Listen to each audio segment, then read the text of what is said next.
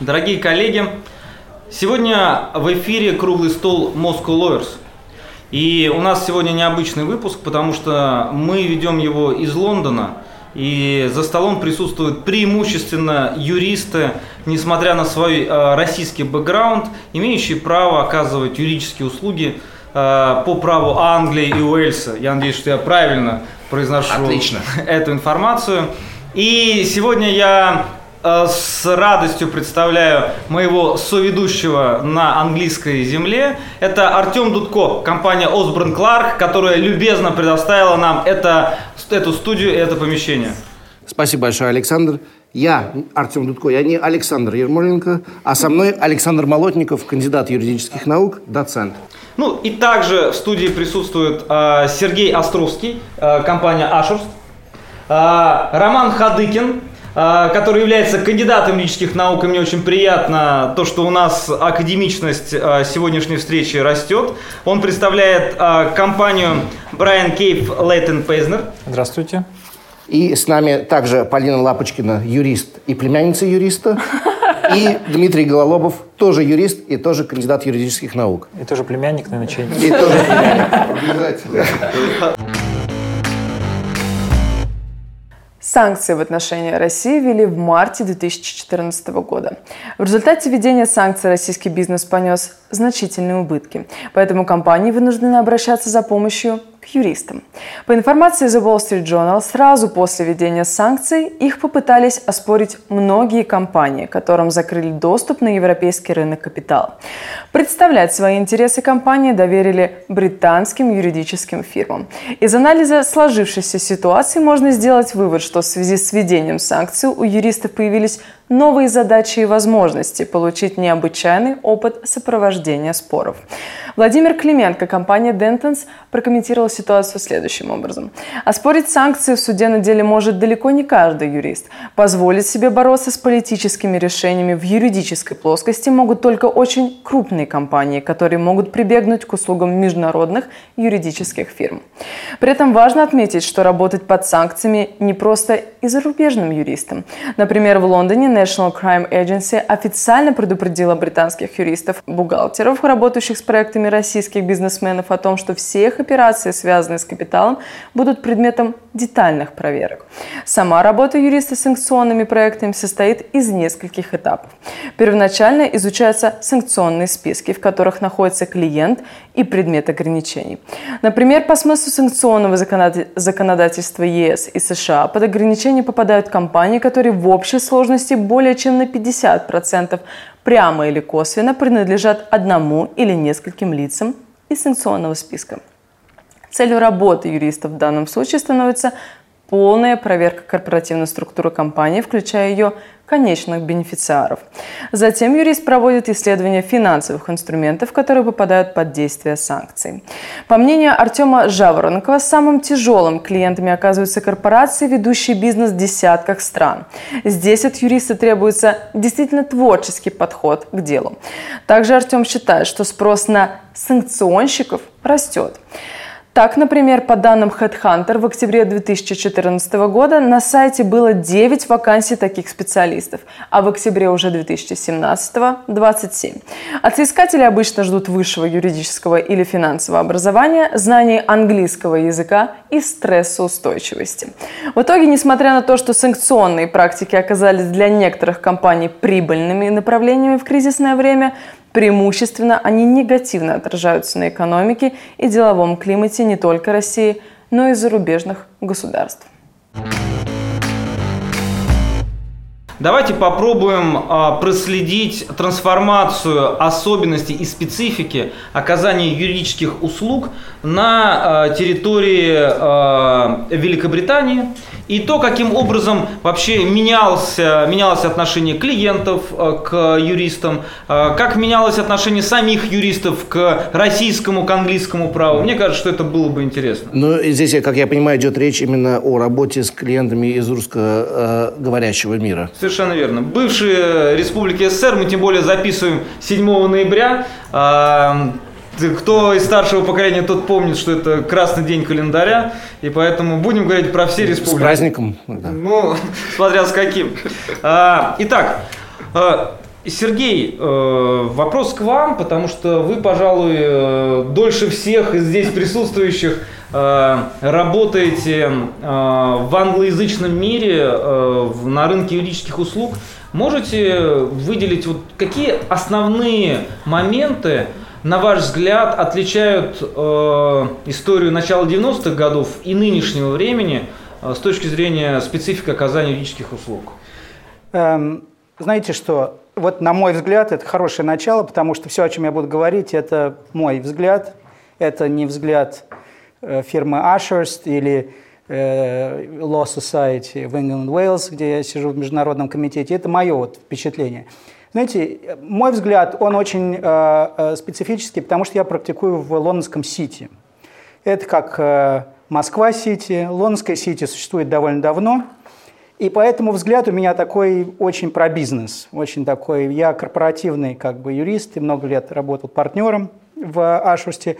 Поэтому э, лондонская сити и юристы, которые там практикуют, это, какие бы у них ни были регалии, это люди не академического мира. Пускай они преподают или э, э, занимаются какими-то другими вещами в свободное от работы время, но в основном э, это люди практические, практикующие. Поэтому судьба э, английских юристов в Сити, их практика и моя личная практика, она на самом деле очень э, подвержена вот всем тем изменениям, которые происходят в мире. Поэтому, если говорить про постсоветское как бы, пространство, а мы про него говорим, то эм, в начале, там, в 90-е и там, 2000-е, по мере того, как э, определенные юрисдикции, как Российская Федерация, например, из тяжелого экономического положения выходила э, все более и более в такое международное как бы, пространство, э, тем больше российской работы появлялось, и тем больше э, приходилось общаться с компаниями, российскими в том числе, у которых были реально большие амбиции. Они считали себя компаниями, которые выходили на международные рынки. Они все были и остаются очень патриотичными компаниями, но взгляд у них был такой, что это большие компании э, с большими активами, и они должны пользоваться всем самым лучшим – не только э, лондонскими магазинами и французскими бутиками и немецкими автомобилями, но и э, английскими юристами и вот этим инструментарием, этим инструментом, э, который полезный инструмент для привлечения денег на международных рынках, для эм, продажи или приобретения активов и так далее. По мере того, как большая политическая как бы, ситуация менялась, менялись и задачи, и когда э, в последние годы, э, скажем так, осложнилась, если говорить про Россию, политическая ситуация, то стало меньше сделок такого рода, и стало, может быть, больше споров, о чем коллеги, может быть, скажут лучше, чем я. И поэтому все, что я хочу сказать, что это очень было привязано к реальной э, бизнес-ситуации в России и в других странах бывшего Советского Союза. Угу. Понятно. А, вопрос к Роману. А, Роман, вы обладаете уникальным опытом, и мне очень много позитивного про вас говорили коллеги а, и из Иркутска, и а, из компании МЗС, где вы начинали а, одно из мест нашей, начала вашей карьеры, и вы можете сравнивать российский рынок и английский рынок. Вот э, как, какие особенности вы могли бы выделить? Чем отличается английский рынок оказания юридических услуг от российского? Роман, секунду, извини, пожалуйста, прибью. Александр, тут Александр Ермоленко мне прислал срочное сообщение. Так. Он сказал, что надо сказать, что в соответствии с статьей 29 Конституции РФ каждому гарантируется свобода мысли и слова. Без этого мы продолжать не можем. Э, абсолютно верно. Я все время забываю вот эту формулировку. Э, это очень правильно. Спасибо, Артем. А теперь говори, что Она хочешь. применяется Я думаю, что э, мне кажется, два основных отличия, которые я вижу – Первое отличие это то, что э, в Англии большое уважение к юридической профессии вообще и к юристам в частности. То есть, э, э, когда в прошлой жизни я практиковал в российских судах, достаточно часто можно слышать, как судья там нелицеприятно как-то высказывается, ведет себя по отношению к адвокатам, по-хамски и так далее. То здесь все-таки к юристам, юристы к юристам большее уважение испытывают. Может быть, они заслужили это уважение тем, что они не, не заявляют глупые аргументы, как в российских судах, там, не пытаются покрасоваться перед судьей, но тем не менее уважение к профессии. Наверное, самое главное – это то, что английская юридическая профессия а, одним из краеугольных камней э, для любого юриста в Англии должна быть так называемая integrity. Э, то есть, когда юрист не может э, либо посоветовать клиенту сделать что-то незаконное, либо ввести суд в заблуждение. Ведь такого обязательства нет. И я помню, опять же, сравнивая свой опыт работы в российских судах, где э, представители противоположных сторон там врали направо, налево там, и так далее. Да? То есть суд э, и суд, на самом деле, и отношение потом даже к нормальным адвокатам уже подмоченное, потому что они понимают, что когда там, представитель стороны здесь соврал, там соврал, они уже не верят никому просто. Вот здесь, мне кажется, этого нет, и вот это очень большая такая заслуга, потому что если э, будет установлено, что солиситор или баристер ввел суд в заблуждение, либо э, совершил какой-то проступок, э, то его выгонят из профессии, и он в нее никогда больше не вернется.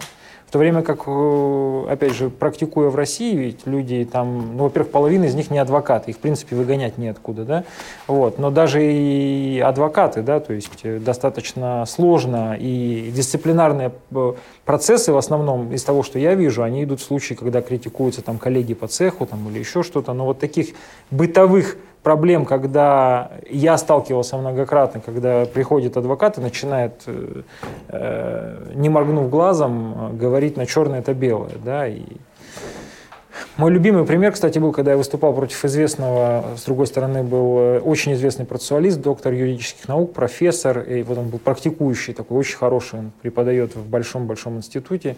Вот, э, и он отстаивал позицию с пеной у рта, но я за два дня до этого прочитал его статью, где он занимал прямо противоположную позицию. И вот, соответственно, было очень приятно, конечно, суду это дать. Они почитали и, в общем, лишний раз убедились, что верить адвокатам нужно с большой долей, с большой долей э, скептицизма. Понятно. А э, интересный момент, э, впечатление, которое у меня складывается, это по поводу вот, взаимоотношений юристов между Россией и Англией. И вот смотря из Лондона, там, допустим, в Москву, в Петербург, исторически эти взаимоотношения всегда были с представителями международных юридических фирм, так называемыми ильфами. А сейчас, мне кажется, все больше и больше я вижу, что представители российских фирм выходят на контакты, занимаются международным бизнесом и работают напрямую с нами, юристами в Лондоне. Полина, вот к вам вопрос. Вот из, взгляд из Москвы. Ваши взаимоотношения с английскими юристами поменялись за последнее время? Ну, дело в том, что у нас в основном практика, она проходит в российских судах, поэтому у нас э, нет надобности, наверное, обращаться к английским юристам, но я с большим уважением всегда относилась именно еще во времена учебы в Московском государственном университете, когда мы изучали то, как здесь э, действительно выступают в судах, то, какие люди допускаются к тому, чтобы представлять интересы. Но я хочу заметить, что у нас вот э, относительно недавно хотя бы ввели такую норму, при которой ты обязан предоставить свой юридический диплом о юридическом образовании, чтобы представлять интересы в суде. То есть у нас постепенно все равно мы приходим к тому, чтобы а, люди, которые выходят в суд, они были все равно квалифицированы в том, чтобы представлять чьи-то интересы. Вот. Поэтому... Но про изменение рынка, Артем, ты не, не замечал, что если сравнивать, э, ну ты, конечно, молодой, можешь этого не помнить, но Спасибо, там, в, в 90-х, да, э, мне кажется, что сейчас клиенты стали, которые работают с Лондоном, они стали более, э, по-английски это sophisticated, да, то есть, то есть более продвинутыми. Они, они научились работать с внешними консультантами. Абсолютно. И сказал, они да. во многом, то есть если раньше, то есть они приходили не, ничего не понимая, и вопросы задавали достаточно там примитивные, а что это, а что то, то сейчас они приходят, они конкретно знают, чего они хотят, какую юридическую фирму, какого баристера. Они приходят уже конкретно, говорят, мы хотим вот э, там, я не знаю, Mariva Injunction или там, то есть используют терминологию. То есть настолько уже вот, э, это на самом деле нормальный, органичный процесс. То есть, как Роман, Роман, я прошу прощения, что перебиваю, а это собственники бизнеса, либо же это топ-менеджеры? Которые... Нет, это юристы. Это юристы. Юристы? Да, да юристы. И э, действительно, многие из них имеют э, западные, там, э, западное образование, там, либо LLM из какого-нибудь там университета, либо вообще квалифицированные юристы. То есть в Москве работают солиситоры в инхаусах, которые допущены практиковать э, английское право, нью-йоркские адвокаты работают очень, ну, там, э, из американских штатов. Поэтому, и даже вот это вот, ну, как бы близкая нам с Артемом тема назначения арбитров, то есть если посмотреть, например, там 10-15 лет назад, в арбитражном с участием российских сторон российские стороны всегда назначали какого-нибудь русского профессора. Сейчас в последние годы клиенты приходят, и они говорят, чур-чур, нет русского профессора, не хочу, хочу английского баристера. Потому что они понимают, что русский профессор, он перегружен, у него куча лекций, у него нет помощников, он в результате ничего не читает, он приезжает на заседание, все сидят баристеры, у них там они обложены этими бумажками, там, с наклейками. Они задают вопросы, из которых понятно, что он прочитал это дело. Э, а профессор в конце, ну, как бы на третий день слушания, он говорит, вы знаете, я вот тут вот на странице 79 в сноске 22 обратил внимание, что вы ссылаетесь на кейс э, Абрамович против, Березовский против Абрамович. Вы не могли бы немножко поподробнее рассказать, почему вы на него сослались? Остается впечатление, что он дочитал до 79 страницы, там, до 25 сноски, но на самом деле мы понимаем, что он не читал это дело. Вот. Э, и это, не, не, это просто так работает система, да, то есть у них нет помощников, у них нет там, кто бы им там помогал, да, то есть они, у них большая академическая нагрузка. Я так понимаю, что сейчас кроме академической нагрузки добавилась бюрократическая нагрузка, там куча каких-то отчетов там и так далее, да, писать. То есть это мы понимаем. Я просто к тому, что клиенты стали, они уже понимают, чего они хотят, и они понимают, что если им нужен арбитр, который в тройке сможет убедить своих коллег – это должен быть арбитр, который прочитал материалы дела. Ну, я на самом деле не соглашусь, потому что профессора бывают разные. У вас устаревшая информация, потому что э, да, может быть, старшее поколение профессоров такое, но сейчас в Московском университете, который не подведомствен, например, Министерству образования и науки, а подведомствен непосредственно, как и Петербургский университет, по непосредственно правительству Российской Федерации, у нас появилось очень много молодых профессоров, и, например, ну чего греха таить, все мы знаем Антона Осовского, да, то есть, по-моему, это самый известный, блестящий э, российский цивилист, профессор, который его знают на берегах Туманного Альбиона. Коллизионист. Э, хорошо. А, поэтому мне кажется, что ситуация тоже в этом плане меняется. Здесь немножко ситуация, я согласен с этим, да, и я могу вам еще десяток назвать, но тогда проблема другая, потому что если вы, когда вы назначаете, вам нужно, чтобы этот человек в тройке имел авторитет чтобы к нему прислушивались. И вот эта комбинация время, внимание, коммитмент – и авторитет. Вот ее пока нет. Безусловно, за исключением Антона Владимировича, который уже заработал эту репутацию, еще два-три э, имени. То есть э, есть, безусловно, есть люди, но либо их не знают, и э, они в какой-то момент... Опять же, если человек хорошо работает, если он последовательно... Потому что в конце, в конце концов, когда тройка садится обсуждать, э, они, безусловно, смотрят на факты, на, на, на, на право. Если человек готов, даже если он там может быть мало молодой, там, не совсем известный, в конечном итоге он может свою позицию донести. Коллеги, вот. по-моему, мы очень углубились как-то вот в, один конкретный да. пример. Давайте вернемся назад к общему, потом уже угу. к конкретным примерам вернемся. И, э, Дмитрий, хотел вам задать вопрос, вот продолжая тему, которую Роман начал, он начал сравнить, как работают юристы здесь и в России. Вы сейчас э, солиситор, я понимаю, да, уже, да, да, да. уже, уже, уже, уже какое-то количество лет, но до этого начинали работать юристом в России. Вот вы, когда стали солиситором, вы как-то поменяли подход в своей работе?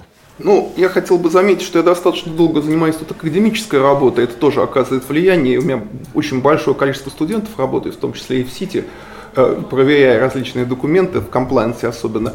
Э, я хотел бы так сказать, немного обострить то, что сказал Роман. Ведь на самом деле то, что я обсуждал с адвокатскими бонзами, с, да, с очень большим количеством юристов, есть, как бы сказать, э, стинг, жало всего этого, что в России юристам разрешено, в принципе, ненаказуемо по факту врать суду и формировать версии поведения клиента в том или ином деле чем юристы успешно занимаются, поскольку тогда будет задан вопрос, а если ты мне не расскажешь, чем мне говорить суду, а зачем мне вообще юрист нужен? Что в Англии невозможно и даже дико как правильно сказал Роман, что это э, нарушение, масса можно придумать, где оно карается, каким образом, но для России это совершенно. И когда вот эти две действительности, они начинают пытаться сопрячься, вот тут возникают проблемы, поскольку в отличие от уважаемых коллег, э, не совсем коммерческий риск, когда большую часть жизни этим занимался и очень далеко стою до уважаемых арбитражей, а занимаюсь я в основном сложный, очень сложными клиентами, то, что называется sensitive matters – и я подхожу, и очень часто через меня люди приходят к тому, чтобы нанять юристов, рассказать, как-то пообщаться с ними, э, российскому юристу рассказать типичную российскую историю, чтобы он помог им объяснить. Я очень четко увидел, что за последние годы случилось. Конечно, количество больших клиентов упало. Что говорят мои знакомые партнеры, все российские фирмы Ильфы имеют проблемы, у них такие проблемы, сякие, меньше клиентов – крупные клиенты отказались по политическим и другим соображениям, некоторые партнеры ушли, многие партнеры поезжают уже в составе российских юридических фирм. Я их там с удовольствием видел раньше, там общались так, общаемся сейчас так. Во-вторых, клиент, э, я бы сказал, очень интересный момент, многие достали старые дела, говорит, у нас дело 10 лет лежало, а сейчас у нас денег нет, мы хотим его типа воскресить, давайте-ка мы его пороем, найдем, может, кого-то очень интересное дело, вот тут на десяток, второй, третий миллионов. Почему нет? В-четвертых, а, или в-третьих, люди очень интересуются, как правильно сказал, Романа поддержу, очень избирательный. И они не хотят уж платить даже байстерам дорогим и солистерам, они не хотят идти к топ-фирмам, они хотят найти что-то такое э, средненькое, но хорошо работающее. Плюс они хотят э, фактически, ну, неправильный термин, конечно, но я его так, success fee, то есть платить частично, платить за результат – что, разумеется, э, как бы создает э, еще огромное поле работы. И четвертое, что я хотел бы очень отметить, что важно – Э, тема нам близкая, что сейчас к клиентам относятся уже немножко по-другому. Если раньше клиента к некоторых встречали, доставали водку, выводили медведя и баян, там во многих фирмах, но на самом деле сейчас на клиентов смотрят, нет, не, не, нам не надо этого клиента, у него там проблемы комплайенс, у него там это, это, это. И если раньше я, вот э, помогая очень трудным клиентам, на комплайенс стоял 2-3 недели, что сейчас э, бывает и 5 месяцев, собираем документы, Э, банки, юристы тоже требуют, и все это очень комплексно. То есть это выросло очень быстро в огромную проблему, которая существует для очень большого количества людей, э, потенциальных клиентов, которые к юристам-то пойти не могут, и они должны очень четко понимать и рассказывать, откуда они взяли деньги, кто они такие. Чего. Ну, то есть существует, обозначилось, что вот эта тема, на которую, ну, крупные юридические фирмы с этим не, не так еще сталкиваются, хотя уже сталкиваются. А вот э, назовем, что мы называем реальной юриспруденцией, вот такой ближе к земле, попроще, поменьше, вот она там это разрослось в полный рост. То есть, как бы, как говорится, может у человека есть много денег, но как им заплатить, он не знает. И пытается тему решить, прежде чем начать огромное, может быть, арбитражное дело. Но здесь это подводный камень один, которым я пару слов скажу, может быть, у коллег тоже были похожие ситуации.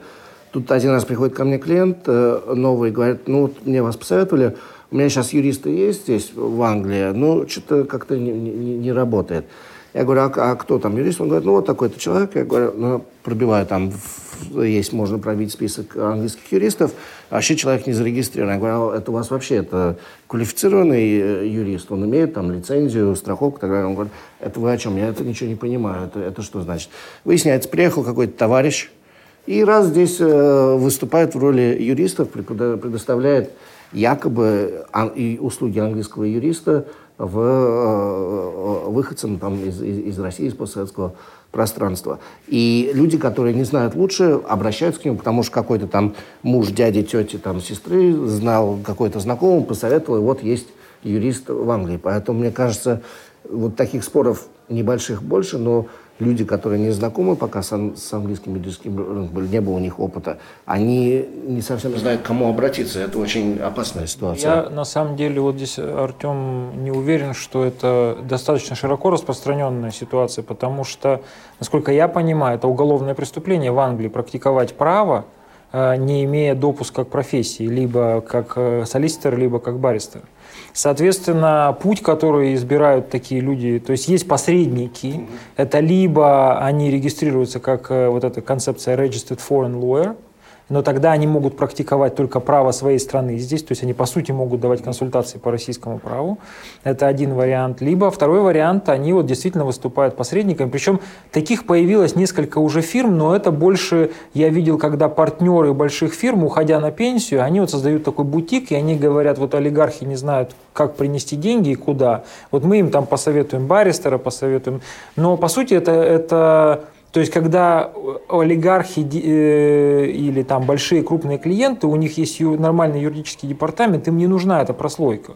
Это либо какие-то очень-очень странные клиенты с кучей проблем, которым э, нужно это все упаковать, прежде чем ты как-то это придешь в юридическую фирму. Ну, кстати, я хотел э, э, тоже сказать, что касается, я тоже вижу это, что Э, многие клиенты не могут, комплайенс ужесточился, и это, в принципе, э, неудивительно. Э, но то, что я вот сейчас вижу, что возникла ниша действительно для российских юридических фирм, которые занимаются международными делами. Ведь было несколько больших историй недавно, где юристы из международной юридической фирмы, партнеры, уходили и создавали фирму, которая работает на санкционных клиентов. Это вы имеете в виду Рыбалкина? Рыбалкин. Первый был Кульков Максим, который ушел из Фрешфилдса, значит, э, Рыбалкин, которые вот э, в какой-то момент ушли, и на самом деле там большая ниша, потому что это сейчас большая проблема работать на санкционных клиентов, там нужно куча согласований, тут даже деньги нельзя получить, а если, если ты получишь согласование на деньги, потом банк начинает еще получать Роман, а вот вопрос, э, или может быть коллегам, а вот если такой юрист ушел из международной юридической фирмы, он начинает работать с санкционными клиентами, может ли он вернуться обратно впоследствии в тот же самый там Freshfields, либо же в другую компанию? Как вы думаете, нет формальных запретов? Я думаю, что я, если честно, не знаю. Я не вижу никакой проблемы. То есть, То есть они он, могут... он с собой назад не вернет клиента, если они mm остаются под санкцией, но то, что он в какой-то момент работал над для клиента, который в санкционном списке, ну, я думаю, что у него могут быть теоретические проблемы, если он эти деньги попытается каким-то образом, то есть заработанные им в этой практике деньги, они все-таки санкционные, и они могут каким-то образом, то есть вот здесь вот вопрос... Ну, когда они ли, уже заработаны юристом, ну, когда они, они заработаны юристом там, и он в тот момент никаким образом не был под, э, э, зарегулирован лично, и не нарушал ничего. Не нарушал ничего, да. Сергей, то есть просто хочешь, э, Сергей, что ты хочешь сказать? Я, я просто хотел сказать, что несколько вещей, с которыми я согласен. Да? Во-первых, уровень э, опыта и то, что называется sophistication профессионального российских и не только российских коллег, с которыми мне вот просто, я могу сказать, посчастливилось работать за эти годы, потому что Ashurst, большая и старая английская юридическая фирма, без московского офиса, оно растет просто не по дням, а по часам. Это всегда было, но э, выросло целое поколение вот, людей, о которых вы говорите, и многих других юридических фирм. Это во-первых. Во-вторых, эм, действительно, вот, э, поскольку я вот являюсь там, членом комитета по международным делам The Law Society, который такой бывший регулятор, объединяет английских э, solicitors, юристов, их 180 тысяч, 180 тысяч э, человек. И для, это огромный как бы рынок, где достаточно узко люди специализируются в своих областях. Поэтому трудно говорить вообще о юридической профессии. Но э, вот тот сегмент, в котором я работаю в Лондонском Сити, наше взаимодействие и сотрудничество с российскими, не только российскими э, юристами из э, Средней Азии, из Казахстана, Узбекистана, оно только растет. И э, это на самом деле, вот глядя из Лондона, если сказать из Лондона, я не думаю, что, честно, я знаю, что мы говорим по-русски, что мы говорим про Россию, но в принципе это не слишком сильно отличается от других стран. Просто английское право востребовано, английские юристы востребованы для э, сделок, для споров, английское право востребовано. Но э, э, во Франции, в Париже или во Франкфурте есть прекрасные немецкие или французские юристы. Тем не менее, э, вот э, взаимодействие с английской вот этой юридической профессией, особенно в коммерческих, больших коммерческих проектах, оно происходит очень э, тесно на самом деле. И э, поэтому э, то, о чем вот вы говорите, о каких-то сложностях там, санкционных и так далее, эм, это еще вопрос такой технический, потому что если это российский юрист, даже если он работал раньше э, в фирме, российской фирме, бренд, который называется Freshfields или Linklaters, эм, это не значит, что э, если он там, не является э, гражданином Европейского Союза или Соединенных Штатов, он является гражданином Российской Федерации или Казахстана или не, другого, как бы, он должен соблюдать свои как бы, правила, и на него многие те ограничения, которые наклад, наложены на нас, они, например, не распространяются. Это как Понятно. нужно смотреть индивидуально, да. индивидуально. Смотрите, есть вот такой вопрос. Вы обмолвились по поводу английского права, российского права, и все мы знаем прекрасно большие дискуссии, которые велись по поводу э, трансформации российского гражданского законодательства для того, чтобы российское право стало более привлекательным для э, своих собственных предпринимателей. Дмитрий, вот э, у вас, мне кажется, очень интересный опыт, связанный с применением российского права, английского права, про э, других юрисдикций. Э, вот на ваш взгляд, э, в последнее время сделок стало больше по российскому праву? Либо же количество не изменилось. Я, я задаю специальный вопрос, потому что вы взаимодействуете с различными коллегами, которые э, выбирают как раз-таки, какое право применить. Александр провоцирует. Я немного а, отвечу на провокацию. Я целиком полагаюсь на значительно сделок и арбитража на уважаемых коллег. Я отвечу за себя. Угу.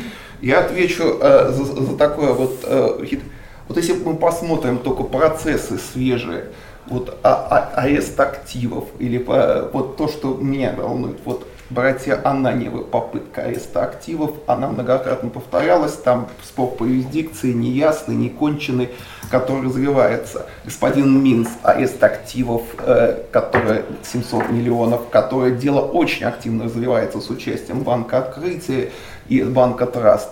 Господин Бежамов, это полтора миллиарда, дело очень активно развивается, пока оно там кипит внутри, не выплеснулось, но оно выплеснется, потому что господин Бюжамов там пытается простраивать разные публичные стратегии защиты, еще целый ряд потенциальных дел гораздо меньшего уровня, ну, мы дело Пугачева все помним, которое там еще и э, все эти дела, они очень активно переносятся в Лондон, потому что как любит говорить ряд российских юристов, ряд английских юристов, организовали, в общем-то, уже какие-то небольшие конвейеры по этому делу. Вот известна группа Альфа-1, вот это вот, ну, у них своя компания, которая, есть несколько групп, которые в том числе принимали участие в деле БТА Банка или Облязова, там, которые вот активно, в общем, э, то есть появился очень такой интерес по извлечению. Вот, вот это резко возросло. То есть назовем российских граждан там с, с, с полным происхождением активов теперь тут очень любят и очень любят на них зарабатывать, потому что схема уже отработана. Вот тот же возьмем замечательное дело Банк Траст против Юрова и Кок, где их активы арестовали, где они там судятся, судятся уже довольно давно, должно быть вот-вот решение. Но все было очень... Э, заморозка активов, запрос, а, э, где находятся активы, объяснения, ошибки. То есть уже схема разработана и начинает выкристаллизовываться, что в Англии, например, спрятаться уже нельзя. Вот как э, бывший директором по космос, который сейчас попросил недавно у меня просто его знакомые ведут его дело, мы с ними регулярно переписываемся. Вот он в Польше попросил, говорит, слушайте, я европейским правосудием вот так наелся. Два года в польской тюрьме просидел, мне в Англии два года дали уже все, и мы, я в Россию поеду, выдайте меня, пожалуйста. Нет, это абсолютно публичная информация, правда мне юрист говорит, польский судья так офигел, говорит, что отложил дело, мне надо немножко перекурить, и э, выдал все, говорит, ну, если вы хотите, он больше не имеет права, если человек хочет в страну, где он э, хочет встретить справедливый суд, он сказал, что я считаю, что в России суд еще более-менее с польским, я не хочу больше иметь дело, поеду я в Россию. На самом деле это показывает, что юристы уже, если они сумели достать людей до такого степени, что человек готов отпутешествовать в российскую тюрьму и там что-то решать свои вопросы, то показывает, что юристы уже научились работать и ну, достали многих там. И в ближайшие годы мы увидим, скорее всего, рост вот, этого, вот этих дел, Потому что они, не в обиду будет сказано коллегам, если на самом деле проанализировать, сколько платят юристам по ним и как там все это развивается, они даже более хлемдые, чем хорошие M&A и хорошие арбитражи mm-hmm. в конечном итоге. Потому что они в том числе и связаны с арбитражными делами. За старая шутка, что в деле Березовский и Абрамович Березовский мог так, просудиться в российском суде и получить такой же результат гораздо быстрее и дешевле. Кстати, интересная статистика. Два дня назад был на большой конференции лондонской. Там выступал один из э, старших судей коммерческого суда Англии, где он э, озвучил очень интересную статистику. Я был удивлен. 70% дел в коммерческом суде Лондона не связаны с Англией.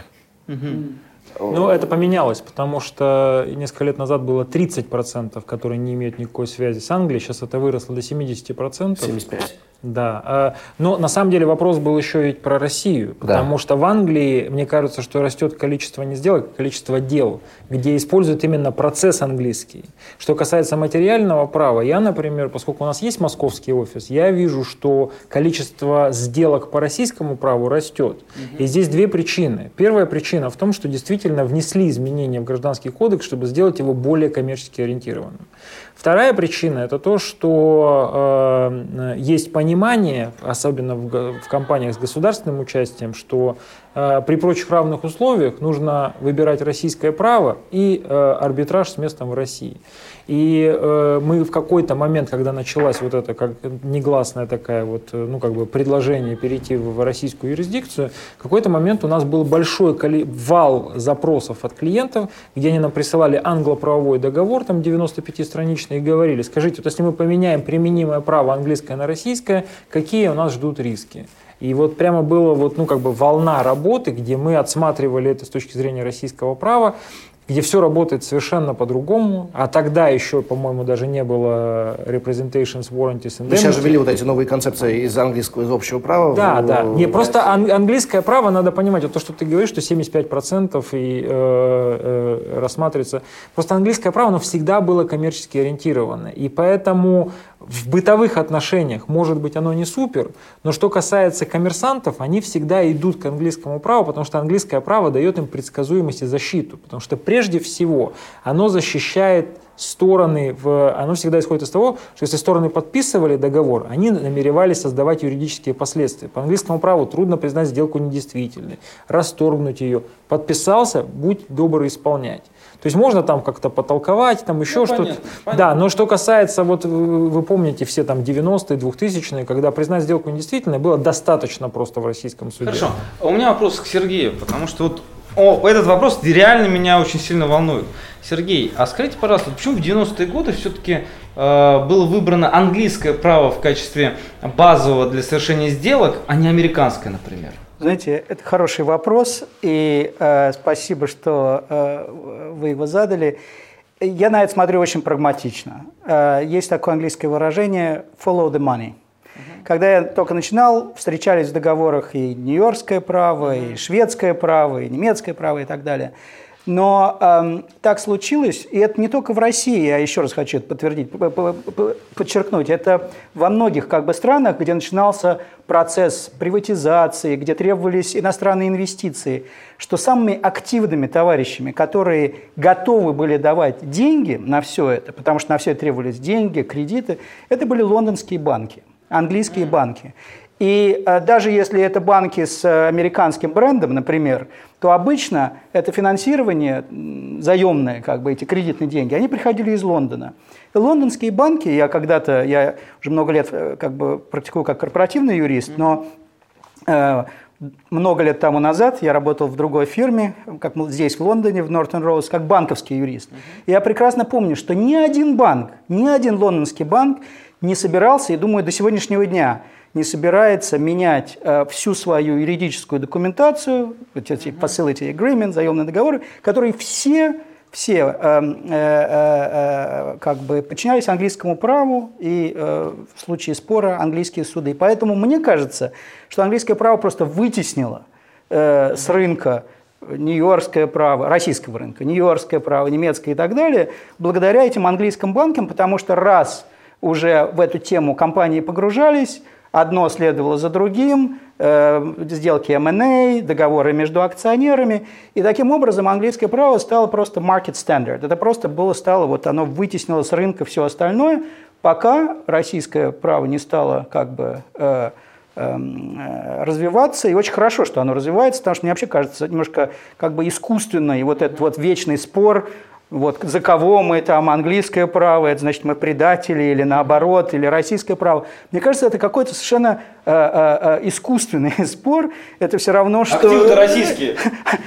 Активы российские, и слава богу, если российское право. Просто для, то, что называется cross-border transactions, для таких сделок, где действительно э, международные сделки, да еще с международным лондонским банковским финансированием, э, удобно английское право. А если ты э, госкомпания российская, и у тебя все карты в руках, угу. то и ты можешь диктовать свои условия контрагенту, и тебе положено или тебе предложено использовать российское право, конечно, ты будешь использовать российское право. Вопрос, позвольте, прощения, вот я, да. я, хотел, а я хотел Полине вопрос задать, ну, потом, потому что потом забудем. А, Полина, а, ты а, работаешь, мы не будем называть компанию, но ты работаешь в а, крупном банке, российском банке. Вот исходя из твоего опыта взаимодействия с коллегами, от того, как ты это э, видишь, э, Стоит вообще вопрос э, выбирать английское право, либо же российское право, заключать какие-нибудь сложные сделки внутри какой-нибудь российской кредитной организации? У нас сейчас состоит вопрос, когда мы понимаем, что активы наших должников находятся за рубежом, и мы часто задаемся вопросом, каким образом э, мы будем их искать, каким образом мы будем их реализовывать потом впоследствии. То есть мы хотим обращаться именно к английским юристам, или даже, возможно, даже это не английское право, то есть нам, э, потому что, как мы понимаем, активы находятся по всему миру. То есть у нас всегда стоит вопрос, каким образом мы можем а, взыскать эти долги. В, а, Но это поиск активов. А вот, да. например, на стадии все-таки а, заключения сделок, да, а, я не имею в виду, например, там кредитные договоры mm-hmm. там и прочее. Да, ну просто банку найдет различные моменты. Вообще стоит вопрос английское или российское право? Или... Нет, нет, нет, у нас, у нас четко да. российское. Окей. Но, но у меня тогда вот вопрос больше как, как к вам, коллегам, практикующим юристам, почему все-таки выбирается английское право? То есть э, клиенты обосновывают это тем, что здесь более справедливое правосудие, или и потому что есть какие-то нормы в английском праве, которые не, не регулируются в российском? То есть чем это обосновывается, когда они приходят к вам и говорят, вот мы хотим вот выбрать именно английское право? Я можно скажу? Да. Во-первых, отвечая на вопрос про американское право, почему все-таки не стали его выбирать? Потому что в Америке, надо не забывать, забывать, что у них страна с множественностью правовых систем, у них в каждом штате свое право. Угу. И это уже проблема, потому что в нефтянке очень много было там права Делавера или права Техаса, если мы смотрим нефтяные договоры, потому что там были какие-то нормы. То есть э, первое нужно определить, какой штат мы выбираем. А, вот. И, и потом нужно найти там юристов. То есть прелесть английского права, что вот как бы вот она Англия, вот финансовый центр, и здесь много юристов. То есть ты пришел, и все равно найдешь юриста. Ну, понятно, что а идет речь о Лондоне. Там... Дальше Лондона, я думаю, никто ну, не почему? Читал, Люди и в Манчестере, и в Бирмингеме практикуют все английское право. А по шотландскому праву были какие-нибудь сделки вообще когда-нибудь? Были у них своя очень специфика да, по да, структуризации. Да. По, по, ну, вот второй, второй вопрос интересный. Это то, что э, вот сейчас чуть оставляя mm-hmm. в стороне российское да. Право, вот мы, как э, арбитражные юристы, у нас как бы мы постоянно работаем с разными правопорядками. У нас сегодня там английское право применимо, завтра французское, послезавтра там Делавер, после, после у меня даже Афга, право Афганистана было в одном деле. Вот. Э, и, соответственно, возникает, э, что, что поражает, что на самом деле в 90% случаев результат одинаковый только приходят к нему разными средствами. То есть, например, в английском праве это будет эстопель, а в э, системе какой-то континентального права это будет э, принцип добросовестности. Но результат будет тот же самый. А с российским правом мне кажется, что э, вообще гражданский кодекс был прекрасно написан. Если бы его дать английскому судье применить, да, то он вполне нормально бы его применял. Но проблема в том, что у нас во многом практика судов истолковала гражданский кодекс так, что он стал непривлекательным для бизнеса. И вот это вот и нужна была реформа. Но по большому счету, если возьмете гражданский кодекс Голландии, он гораздо тоньше нашего и прекрасно все работает. Вот. Э, и здесь вот просто во многом э, английское право, оно дает вот эту предсказуемость и защиту бизнеса, поэтому сюда... И плюс вот эта инфраструктура. Юристы, суды, Лондонский международный э, третейский суд. И деньги. И, и деньги. Деньги это большое. Сергей, вот вопрос продолжения той темы, то, что ты озвучил по поводу денег. А вот на сегодняшних сделках, на которых ты работаешь, деньги откуда?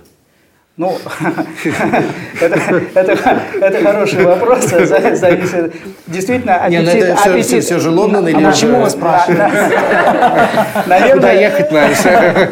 Наверное, аппетит э, лондонских банков временно поуменьшился э, финансировать такие сделки. Но 20 лет, вот то, как вот я, на самом деле, я и мои коллеги корпоративные, да, откуда берутся эти споры э, сегодня? Да потому что 20 лет, 20 лет, вам 20 лет да. Э, в договорах э, с SPA, Selling Purchase Agreement, договоров акционеров, никто даже особенно не задумываясь писал английское право, просто потому что здесь действительно, я согласен э, с Романом, просто так сложилось, что здесь этот, есть рынок. Если ты идешь на любой рынок, на колхозный рынок, если тебе нужно купить, э, я не знаю, э, фрукты, овощи, ты пойдешь на тот рынок, где их больше всего, больше всего выбор и больше всего эм, предложений и, и, и цены, и ты можешь разобраться. Здесь просто рынок. Этот сложился рынок от юридических услуг, и в Англии она экспортирует. Это один из самых успешных экспортов, э, которые эта страна вообще э, произвела на свет. И здесь э, больше 20 миллиардов долларов э, вот этот экспорт стоит. Вот и все. Ты очень, очень деликатно уходишь от вопроса, но я все-таки не услышал. То есть сейчас я где хотел деньги бы, откуда? хотел бы бросить щепотку пороха. На самом я скажу про американское право в контексте вот английского права. Почему? На самом деле, особенно последние годы, все это связано с комфортом английской юрисдикции для пребывания целого ряда лиц. Например, там заходишь в ресторан, видишь уважаемого олигарха в какой-то компании. Понятно, почему им нужно английское право, потому что у них дети тут, о, о, все это, им судиться тут и пребывать комфортнее, это раз, для очень большого количества лиц, которые в том числе защищают и свои собственные активы здесь, и имеют здесь юристов.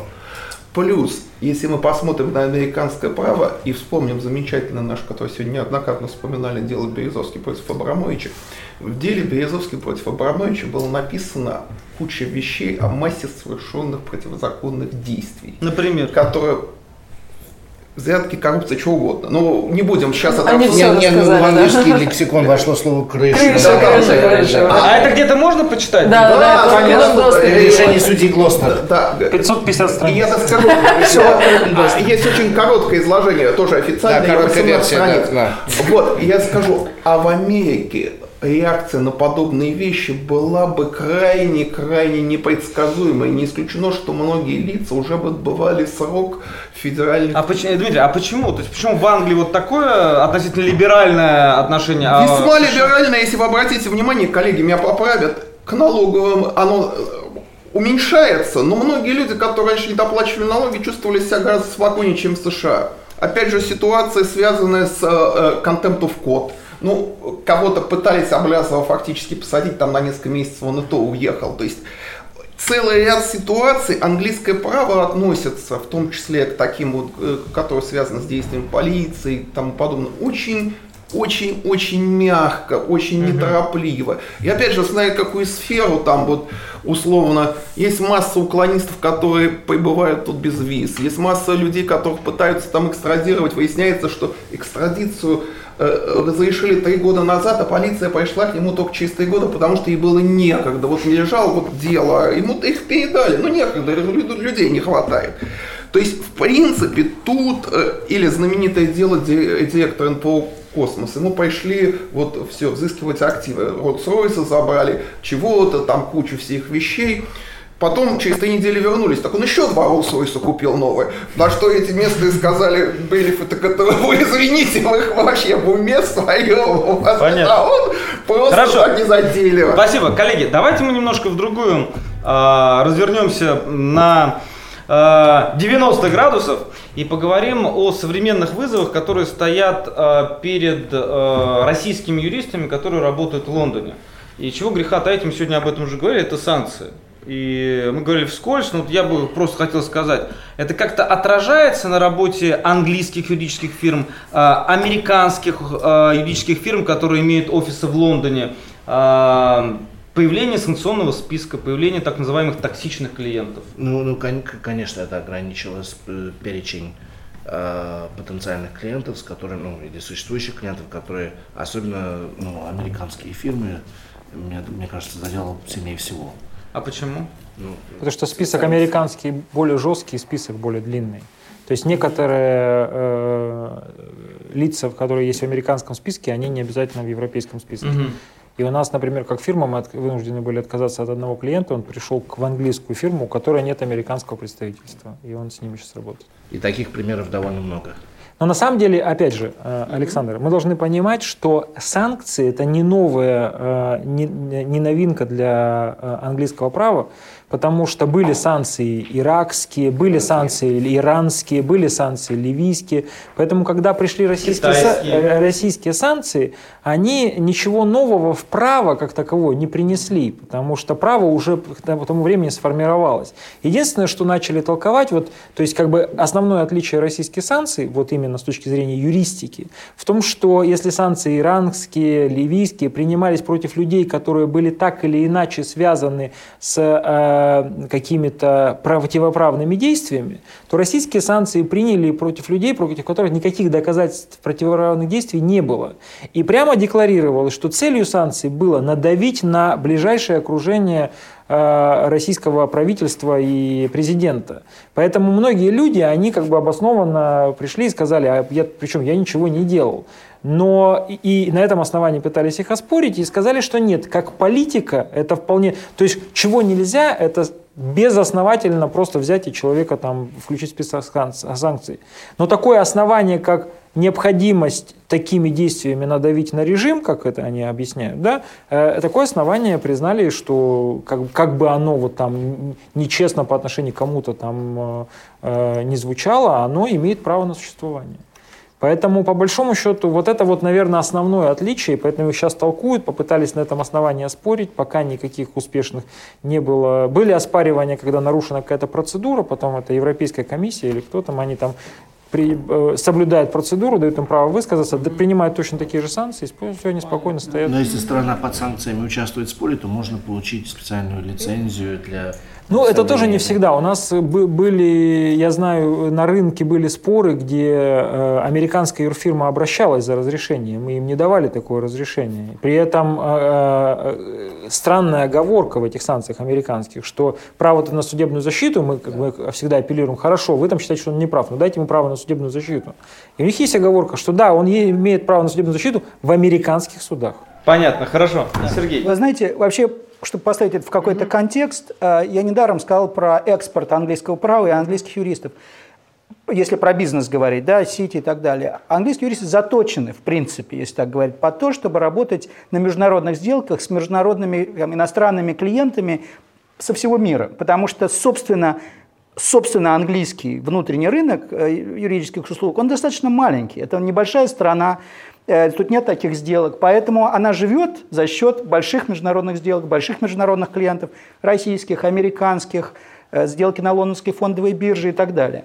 Если говорить о санкциях, то э, вот ты как бы упомянул вскользь насчет того, что фирмы как бы считают клиентов токсичными или нет. Это два, две разные вещи. Потому что если ну, как мне приходится консультировать как английскому юристу по вопросам санкций как бы очень часто, при структурировании сделок и так далее, они достаточно технич, технические, достаточно ограниченные, и все российские юристы, которые с этим сталкиваются, знают, насколько они ограничены. Поэтому вопрос э, юридических фирм, которые принимают или не принимают на обслуживание, берутся за тот или другой проект, это э, чаще не вопрос санкций, потому что санкции надо исполнять. Это закон, тут даже нет, не о чем говорить. Надо проанализировать. Если что-то нельзя, то нельзя. Вопрос токсичности и вообще аппетита для риска, вот брать или не брать какого-то клиента на обслуживание, да, делать или не делать какой-то проект, это другой вопрос. Это вопрос, который каждая фирма, практика решает для себя, как любой бизнес, как любое коммерческое, коммерческое эм, Э, предприятия. Это не вопрос запрета санкций, потому что санкции это достаточно узкий у них такой э, диапазон, диапазон, намеренно узкий на самом деле. А, ну, те, кто здесь, наверное, собрались, мы работаем с, ну, я, во всяком случае, многими клиентами и многими проектами на всем пространстве там, бывшего Советского Союза, и эм, трудно сказать, что от чего-то отказываются просто потому, что национальность там или принадлежность государственная не та. Конечно, если есть риск там, какой-то санкционный, ну, конечно, на это смотрят осторожно. Но, в принципе, я бы не сказал, что вот просто потому что из России там что как какие-то как бы, ну, Надо понимать тоже, что санкции э, за них ведь ответственность уголовная. Уголовная, да. Поэтому э, я абсолютно согласен с Сергеем, что вопрос исполнять их, не исполнять, он не, не стоит. не стоит. У меня был, например, э, большой reinsurance arbitration, то есть по перестрахованию, где стоял вопрос, что должен, должен был быть платеж, и там возник вопрос, что там потенциально могли быть санкции. Соответственно, у директора компании, большой иностранной перестраховой компании, у него выбор – либо он не заплатит сейчас, и в худшем случае он проиграет арбитраж, и ему начислят проценты, либо он заплатит сейчас и пойдет в тюрьму. Ну, конечно, он сказал, что я ничего платить не буду, пока этот вопрос не будет снят. То есть для них это, это, это абсолютно нормальная, как бы стандартная реакция, что санкции действительно их, хочешь не хочешь, а их исполнять надо. Но в продолжении того, что сказал Сергей, тоже при, при принятии клиента обсуждаются санкции. Это еще один ну, дополнительный вопрос, который сейчас а, добавился к перечню уже многих существующих, которые а, фирмы рассматривали при а, принятии любого нового клиента. Это как ну, политическая какая-то деятельность, это может быть какая-то репутационная, какая-то, какие-то риски. Их очень много. И, понятно, фирмы оценивают э, свои риски, о том, что как на, на их репутацию может повлиять то, что они сейчас работают на какого-то клиента. И санкции или то, что является потенциальным клиентом в санкционном списке, это еще один вопрос, который надо Понятно. рассматривать. Сейчас отсматривают, если э, угроза того, что человек будет включен в санкции. Тоже, да, тоже вопрос, потому что вот это тоже большая проблема, что иногда как бы списка еще нет, но есть угроза, и, соответственно, фирмы действительно этот риск оценивают, потому что если мы зашли, наработали там какой-то, он не успел оплатить счета, в этот момент его включают в список, все, мы даже не можем оплату с него получить. Знаете, я слышал от одного коллеги, который работает в крупных государственных компаниях, о том, что зачастую выбирают российское право именно потому, что э, люди боятся, что они будут включены в санкционный список и выбирают, например, арбитражную оговорку, ставят, например, российские арбитражные центры, потому что э, опасаются, что, не дай бог, появятся какие-то проблемы с санкциями. Вот, играют на опережение. Да, и насчет арбитражных оговорок, которые просто одно из многих-многих условий в коммерческих договорах, которые вот мы делаем регулярно. Э, тут э, и коллеги не хуже, лучше меня это знают. Э, применимое право – это одно, а где спор разрешать – это совсем другое. Потому что есть юрисдикции, где это по сути английское право. Такие известные центры, как Сингапур, Гонконг, это полны, полным-полны английскими юристами, которые там э, практикуют, если возникают споры. И иногда, я не могу сказать, что это часто, вот в моей практике случается, но случается, когда применимое право – это английское право, но в случае возникновения спора э, арбитраж или суд, ну, чаще арбитраж, не лондонский, а угу. в Гонконге, в Сингапуре или, или еще где-то. Ну, за пределами потому, Европейского Потому что Союза. Гонконг и Сингапур не ввели санкции в отношении... Ну, во всяком случае, европейских санкций там нет, поскольку они в Европейский Союз. Нет, ну там, там ситуация какая? Если мы возьмем тоже, например, э, то, что сейчас вместо Римской конвенции, это Rome Regulation и, э, и Рим-1, и Рим-2, там вот сверхимперативные нормы, что санкции сейчас чаще толкуются как сверхимперативные нормы или там нормы непосредственного применения. И там написано, что там суд или арбитраж обязан применять санкции места арбитража, и суд и арбитраж может принимать во внимание сверхимперативные нормы третьих стран. Угу. Соответственно, это дает некую как бы такую юридическую лазейку, где сказать, что у трибунала в Гонконге и в Сингапуре не будет обязанности применять европейские санкции. Но на практике все зависит в том числе и от выбора арбитров, потому что для них это может быть, это может быть от места исполнения контракта. То есть, хотя это дает некую такую эйфорию успеха, на самом деле на практике санкции проблемы остаются даже в тех юрисдикциях. Но, но что касается России, вот если посмотреть на сегодняшний день, то а, мне кажется, из Лондона видно дополнительная конкуренция, которую создают, например, центры из Сингапура, из Гонконга, может быть, даже там европейские какие-то юрисдикции, как э, Швейцария, э, где э, смотрят, мне кажется, не все теперь в России тоже там английское право и российское право. То есть варианты другие есть, и поэтому, мне кажется, лондонские юристы об этом знают и пытаются ну, продолжать себя рекламировать да. и... и... Не, ну я вижу сейчас больш, больше и больше оговорок Сингапур и Гонконг. И у меня уже даже первые споры начали появляться. Это как раз вот та волна была, которая была после первых санкций.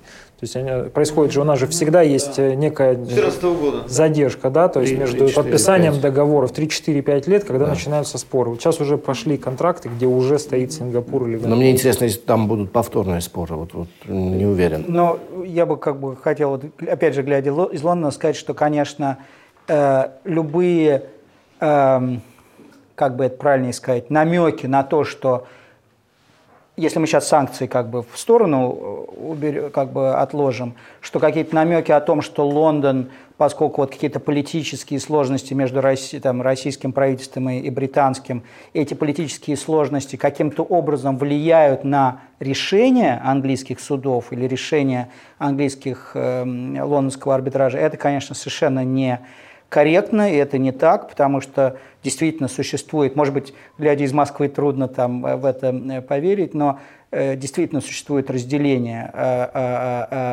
да, государства, власти судебной системы, арбитражной и государственной, и поэтому что там происходит на политическом уровне, это реально никакого как бы, а, отношения к судебным или арбитражным решениям в Лондоне не, конечно, не имеет да, я, я позволю опять бросить ага. Есть, есть такие прецеденты, где по экстрадиционным делам, где есть прямая ссылка на невыдачу России по, по, по мотивам э, изменения политической обстановки. Прямая ссылка на изменение политической обстановки. Мы не верим теперь заверениям России, что они не будут пытать в тюрьме, не будет нормальных условий, потому что у нас изменилась политическая обстановка. Прям так написано. То есть Хайкод прям так написал. Да. Но это специфика, специфика это, да, я, очень узкая. Я, э, поскольку я никакого как бы не имею на самом деле отношения вот к этой как бы очень интересной такой вот угол, ну как бы criminal law, да, да. вот уголовной составляющей вообще, я говорю о, об обычных коммерческих, больших корпора, корпоративных или коммерческих спорах, контрактах, то в этом смысле как бы нету никаких оснований говорить о том, что государство, британское как бы, угу. государство каким-то образом влияет на судебные Что интересно, что риторика, конечно, присутствует, особенно на основных каналах, там на BBC, такая антироссийская риторика присутствует, но при этом за последние, согласно вот э, выступлению нашего посла, которое было 12 июня, по-моему, он сказал, за последние два года оборот между Россией и Великобританией вырос на 40%. Mm. После санкций и несмотря на всю эту риторику. То есть, как бы, хотя... Какая часть там юридических услуг, интересно. А, ну, я оказался здесь во многом совершенно случайно. Хотел поблагодарить э, Александра э, за то, что он э, пригласил. Я со спины, буквально из-за кулис, наблюдал за этим чрезвычайно интересным круглым столом Moscow Lawyers, который происходил, естественно, не в Москву, а в самом что ни на есть настоящем Лондоне. Вот. Эм, если по существу, мне очень понравилась дискуссия. Э, дискуссия понравилась именно потому, что когда говорят люди о том, что знают, и когда говорят знающие люди о том, что знают, это всегда производит исключительно благоприятное впечатление. По моему личному мнению, этот круглый стол он прошел на едином дыхании, и я ни на секунду не отвлекся. Э, было очень интересно послушать, и главное, что было много э, над чем стоит в будущем подумать. А, для себя я, наверное, уяснил а, следующее. Мне кажется, что в развитии ну, юридического бизнеса в России было несколько этапов. Первый этап, он связан с 90-ми годами и с нулевыми годами. Я бы, условно, для себя это разделил на разные поколения юристов а, и людей в юридическом бизнесе, да и в академической профессии также. 90-е годы – это было время, когда после развала Советского Союза в профессию во многом пришли а, профессора, преподаватели университетов, либо же адвокаты, которые занимались весьма специфическими делами, либо спорами простых граждан, либо семейно-правовыми вопросами, либо вели уголовные дела – но 90-е годы и прежде всего нулевые годы э, следующего века, они требовали кардинально во многом другого подхода. Они требовали, чтобы юристы были коммерчески ориентированы, чтобы юристы не просто рассказывали, что указано или написано в законе, а они э, умели находить э, решения предлагать какие-то варианты. Нулевые годы – это во многом был подъем России, на развитие гражданского оборота внутри страны, огромное количество транзакционной и кросс-бодер работы, прежде всего в области МНД и в ряде других вопросов. И оказалось, что вот то поколение, которое заступало и получило большую важную роль в 90-е годы, ему сложно. Ему сложно, потому что многие не знали языка, а если знали языки, ведущие европейские, то вряд ли английский, а языком международной торговли, коммерческого оборота был именно английский язык, именно английское право было популярно в силу своей гибкости, а российское право, наверное, по объективным причинам не могло быть таким э, гибким э, после длительного э, советского периода. А, и вот в этой связи я бы, наверное, не согласился с Романом Хадыкиным при всем уважении к его мнению в том, что я думаю, что сейчас картина профессора, который либо ведет арбитражи, или ведет какие-то дела, или консультирует своих клиентов, она разительно отличается от той картины, которую он когда-то для себя представил, очевидно, что длительное время назад. Поколения меняются, и сейчас пришло поколение, Э, и во многом обрело определенную силу и авторитет, э, которые обучались уже не в советское время, которые обучались в постсоветское время и которые во многом коммерчески ориентированы, в хорошем смысле этого слова, а главное, у которых достаточно развиты навыки сравнительного правоведения, они понимают, чем одни правопорядки отличаются от других, что на самом деле достаточно э, ценится на рынке. Не вдаваясь сейчас в имена, почему не вдаваясь? Можно привести Антона Владимировича Осовского и Александра, который вел сегодняшний круглый стол, а, и ряд других известных э, людей, связанных с академической профессией, с преподаванием в университетах, а, которые совершенно не подпадают под тот шаблон, а, который нарисовал Роман. Следующее, что мне показалось, что вот этот период обучения, который проходил в нулевые годы, он во многом э, завершился, и выросло новое поколение, э, которое понимает, каким должно быть право, как его необходимо применять. Э, и это новое поколение, оно хочет во многом двигаться дальше, хочет совершенствовать правовую систему, хочет совершенствовать правоприменительную практику. А, выбирая же между российской правовой системой и английской правовой системой, мне кажется, здесь не надо их э, ставить в какое-то жесткое противоречие друг э, против э, друга. Потому что есть несколько вопросов. Первое – это насколько сама правовая система хороша, насколько хороши нормы права, которые существуют. Второе – насколько они правильно толкуются юристами и правоохранительными органами, прежде всего судами. А третье – это, наконец, насколько сами юристы хороши. А, насколько они знают то или иное право, насколько они могут найти то или иное решение, а, являются они в хорошем смысле слова креативными, или они могут повторять те решения, которые когда-то вырабатывались э, до них. И с учетом первого и второго, я думаю, что э, у российских юристов, у российского юридического бизнеса есть достаточно хорошие перспективы при всех тех трудностях, с которыми, возможно, сталкивается российский юридический рынок. Э, тем не менее, открываются новые возможности. Эти возможности были указаны. Это и санкционный режим, э, и э, во многом э, трудности иногда э, с работой с юридическими фирмами и из Великобритании, из Европы, и прежде всего э, из США. Поэтому я э, с оптимизмом смотрю на будущее э, российского юридического рынка. А, единственное, что мне лично кажется, что для развития российского юридического рынка нужны более прозрачные правила.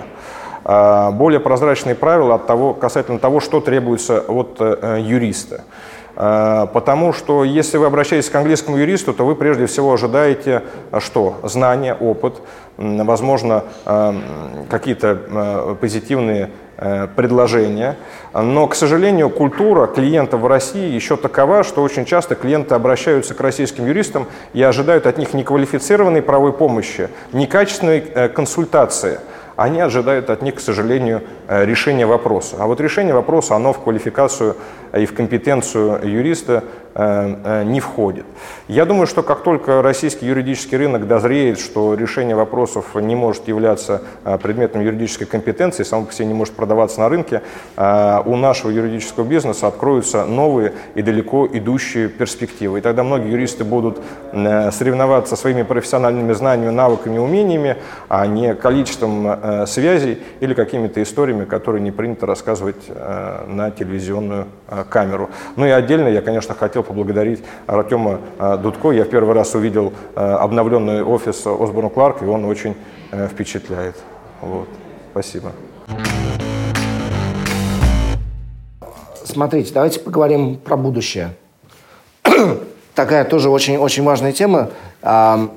А, как, как мы видим дальнейшие взаимоотношения между э, юридическими рынками э, России и Англии в будущем?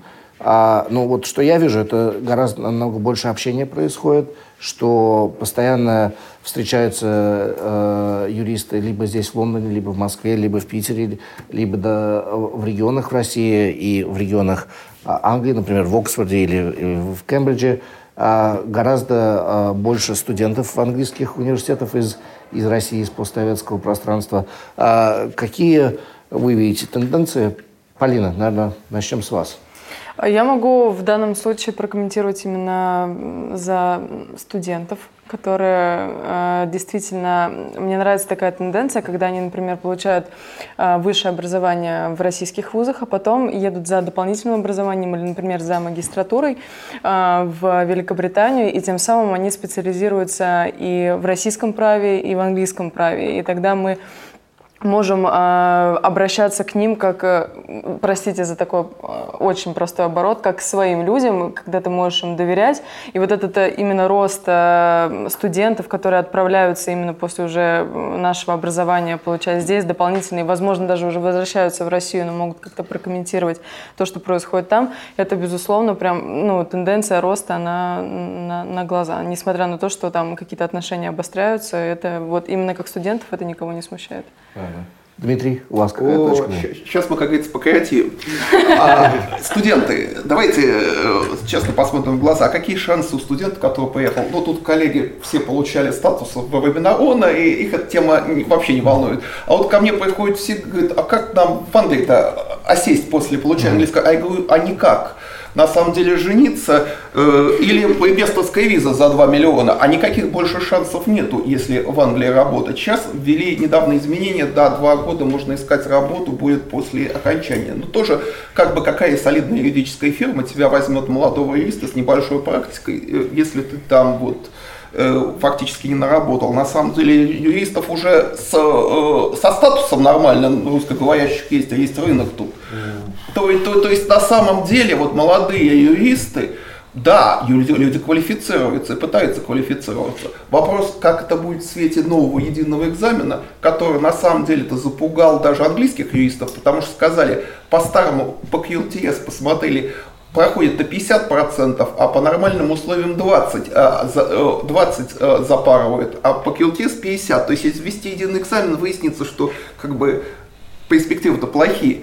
На, на самом деле я э, думаю, что квалифицироваться будут, естественно. Уже в Москве появилась это UCL отель своего бакалаврские, э, ряд людей мне писали, спрашивали, что я об этом думаю. Я говорю, ну и сел солидная организация, естественно, там все будет хорошо. Но факт один, что люди будут получать образование, и, возможно, будут становиться практикующими юристами даже, но они будут, не будут практиковать в Англии, они будут практиковать в России. А поскольку в России, я скажу очень провокационную вещь, но я ориентируюсь опять того, что уважаемые коллеги говорили, смерть ильфов при такой системе санкций и таком развитии, она только вопрос двух-трех лет, и введение монополии на юридическое представительство, что хочет адвокатура, то я думаю, что скоро в России будет достаточно много небольших фирм, где будут сидеть английские солиситоры, и они будут общаться больше, стараться с небольшими фирмами в Англии, потому что Англия или там любая международная, для них будет дорого нанимать уважаемых коллег, больших коллег, ну, а тем, кто может это позволить, ну, типа РЖД, Роснефть и так далее, будет это нельзя делать либо по прямым запретам государственным, либо по чисто морально-политическим, ну, как мы говорим, toxic это. То есть, в принципе, э, настает время, с моей точки зрения, я опять извиняюсь за бросание плохо, средних юридических фирм и в России местных, которые будут больше становиться международными за счет прихода английских, англообразованных юристов в широком смысле, и по всему миру за счет того, что у России а. общая тенденция экономии, и б. просто у многих денег нет. Вот и все. Можно я на, на, на один момент прокомментирую, не совсем согласен. По поводу возможностей нахождения работы здесь, в Лондоне. Так как как человек, который нанимает в том числе русскоязычные. Коммитмент это всегда хорошо поддерживает. Внимание чего, чего, чего мы ищем? Мне кажется, вот такой вот золотой кандидат, скажем, это человек, у которого ну, полноценное знание русского языка, ну, вот, потому что мы работаем в Лондоне с, с русским языком, с российскими клиентами. А второй момент – это полноценное английское образование. То есть я соглашусь, что вот кто делает вот QLTS, переквалифицируется, для них работу найти очень сложно. Но для тех, кто проходит через, через полноценную систему а, юридического, ну, университетского образования здесь, в Лондоне, и получает бакалавриат а, английский с владением полноценным русским языком, таких кандидатов сейчас многие юридические фирмы ищут. Артем, вы говорите а об русскоговорящих англичанах. Это мы нет, разные нет, вещи. Нет, нет, нет. Я говорю именно о, о, о русских людях, которые приехали здесь учиться, получать э, образование. Э, да, но они должны быть русскоговорящими англичанами по факту, потому что они должны и вы иметь, э, должны их возможность принять на работу. Вы вряд ли будете давать спонсорской лицензии заниматься всем этим вот таким. Я, я знаю, что некоторые фирмы этим занимаются для ну, такого рода кандидатов. Хорошо. Ну, а, Сергей, знаете... Слышу, я значит, просто пару соображений. Во-первых, э, надо понимать, что здесь, э, вот так, на секундочку, сама профессия юридические, юридические услуги, последний год э, или там полтора вообще происходят тектонические изменения в самой здесь лондонской практике. Большие фирмы, в том числе и в Сити, сжимаются, она становится меньше. У многих больших юридических фирм, это в открытом доступе самых там топ-10, включая Ashurst и многие другие, они открывают э, такие backup, какие-то э, такие как бы дивизионы или э, вне Лондона и предоставляют целый ряд услуг, даже не юридических, а смежных. Что касается обучения, я про студентов ничего не могу сказать. Студенты как бы это замечательная тема, но это университетская тема, и вот я ее не касаюсь. Но что мне касается, мне кажется интересным, вот лично мне интересным, это, кстати, то, о чем говорил Дмитрий, это о том, что всегда интересно э, работать с э, уже практикующими юристами э, на земле, в России, в Москве, в Ташкенте, в Астане или Нур-Султане, как он теперь называется, в формате мастерских вот таких, уже для практикующих юристов. Потому что на самом деле мне кажется, что вот такой формат мастерских, и я не знаю, если кто-то из Э, провайдеров или организаторов таких мастерских слушает это. Мне кажется, это перспективное дело, когда без вот этих сложностей и трудностей, как бы попадания в Англию, соблюдения так, иммиграционных и всяких трудовых как бы э, правил сложных, когда этот им, как бы, опыт э, английский, это практически хороший опыт, он как бы импортируется, то есть он выписывается э, в Москву, в Новосибирск, в Владивосток, в Ташкент, в Нур-Султан и так далее.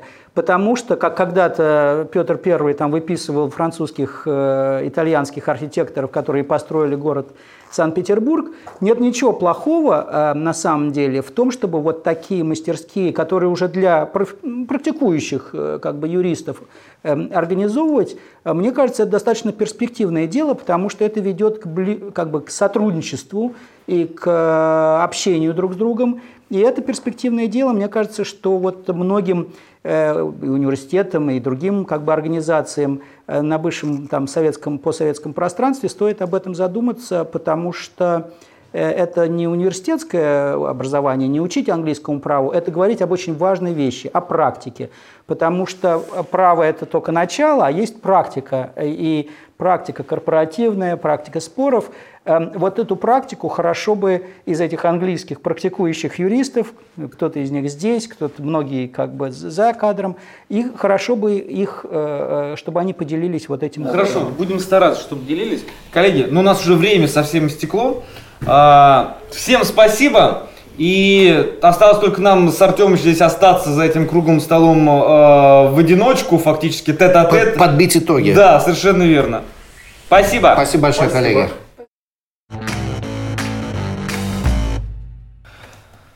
Артем, ну, мне даже не приходится говорить, потому что надо снять галстуки. Мы, вот мы, по... их, мы их даже не, не, не одевали. Да. Новая мода английская, все без галстуков. А, ну вот хотел как по традиции обменяться мнениями. А, вот какое впечатление после нашей сегодняшней беседы? Ну, мне, мне кажется, как э, английский юрист, который в Лондоне работает с начала 2000-х лет, то есть, ну, скажем, 15, почти 20 лет, конечно, ситуация изменилась. А ситуация изменилась, э, я не говорю, что это плохо или хорошо, она, она просто стала другая. Есть, конечно, есть и позитивные, есть есть не, не очень моменты. Я, как оптимист, люблю фокусироваться на, на, на, на позитивных моментах. Что мне кажется, что в отличие от начала 2000-х, а в Лондоне гораздо больше русскоязычных юристов. Это, это, это точно. И они работают, занимаются как транзакциями, занимаются спорами, э, занимаются разным, разной юридической работой. Сейчас, например, новый всплеск – это, может быть, иммиграционные юристы, налоговые юристы, которые тоже владеют русским языком, потому что их услуги тоже а, становятся востребованы. А, плюс то, что позитивный, я считаю, момент, это мне а, кажется то, что российские юридические фирмы, которые работают с, с лондонскими фирмами, их стало гораздо больше, они а, а, стали делать более интересную работу, и, и в принципе, а, мне кажется, они на, на взлете, и это будет только продолжаться. Это тоже я вижу как, как позитивную а, часть, потому что мы, как английская фирма, мы, мы не собираемся заниматься российским правом. Для этого есть российские юристы. Mm-hmm. Поэтому очень а, приятно видеть их, что они поднимаются, за, начинают заниматься вместе с нами международными сделками, где требуются как российские, так и английские юристы. Вот, наверное, для меня вот это два, а, два таких очень позитивных момента, которые вот э, я услышал из того, что мы сегодня обсуждали. Да, ну и я со своей стороны на самом деле хотел бы добавить, что вот за этим столом сидело несколько представителей нового поколения юристов, да, то есть, например, ну не будем брать там Дмитрия или Сергея, они э, действительно люди, которые много чего повидали в свое время, да, а, и начинали там в начале 90-х прежде всего. Да. То есть, но э, мы вместе, э, там та же самая Полина, которая дышит нам в спины, да, как новое поколение, э, тот же самый Роман Хадыкин, мы с ним ровесники, да, то есть э, мы уже э, много чего видели, много чего достигли, и когда тот же самый Роман говорит о том, что вот профессор это обязательно старенький, э, путающийся в показаниях перед судом, у которого нет помощников, да нет же, же, сейчас есть молодое поколение юристов, а, профессоров, которые совмещают и практическую деятельность, и а, теоретическую деятельность. А в России, причем, что самое интересное, нет никакого порицания со стороны профессии, да, что многие крупные партнеры крупных юридических фирм, они действительно отличные лекторы, преподаватели в Московском университете, в других университетах. И э, в то же время нужно вспоминать о том, что появляется новое поколение юристов, которые учились в Англии. То есть я могу, э, у меня пальцев на руке не хватит, из, например, э, только из моих э, воспитанников, кто у меня защищал диссертации, да, то есть, например, несколько человек, э, там Левон Гарслян учился в Кембридже э, и в Пенсильванском университете Лига Плюща, Дмитрий Копылов учился э, в Кембридже на там мастерс программ по корпоративному уголовному праву, да, то есть там Андрей Панов, не мой воспитанник, но это, э, это была бы для меня честь. Ну, как мы могли не упомянуть Андрея? Андрей, это просто блестящий выпускник Оксфордского университета. Э, ну, понимаете, мир меняется, меняются юристы. Это очень здорово, что э, появляются юристы, которые научились уже непосредственно в Англии у тех профессоров, которые учат английских юристов. Это же здорово. Безусловно. Я надеюсь, я вот здесь стану таким же оптимистом, как вы, э, и буду надеяться, что э, все у нас будет хорошо. И в завершении давайте скажем нашу юридическую мантру, которую мы должны давайте. сказать. И начинаю я, чтобы не перепутать. Я 29-ю статью вам оставляю. Э, это был круглый стол Moscow Lawyers. Выносим споры из социальных сетей и не выносим мозг нашим зрителям. Помните, что право должно быть интересным а я все еще не являюсь Александром Ермоленко, и в соответствии со статьей 29 Конституции РФ Каждому гарантируется свобода мысли и слова. Спасибо. До свидания.